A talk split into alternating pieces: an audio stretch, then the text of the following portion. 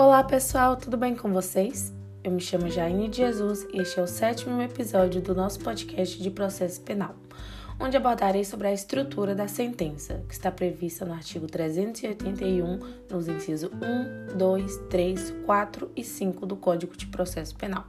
Bom, a estrutura da sentença é formada por relatório, motivação e dispositivo. Eu vou explicar o que deve conter em cada um deles.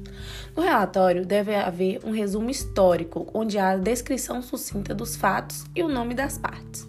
Já na motivação, é a aplicação do direito ao caso concreto, ou seja, a fundamentação. Deve haver os motivos de fato, tudo que veio das provas colhidas, e os motivos de direito, tudo que vem da lei.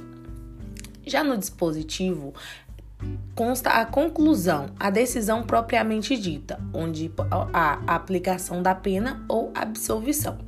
É importante mencionar que dentro da sentença é aplicado o princípio da livre convicção motivada, que, que significa dizer que o juiz é livre para decidir, desde que sua decisão seja motivada e fundamentada.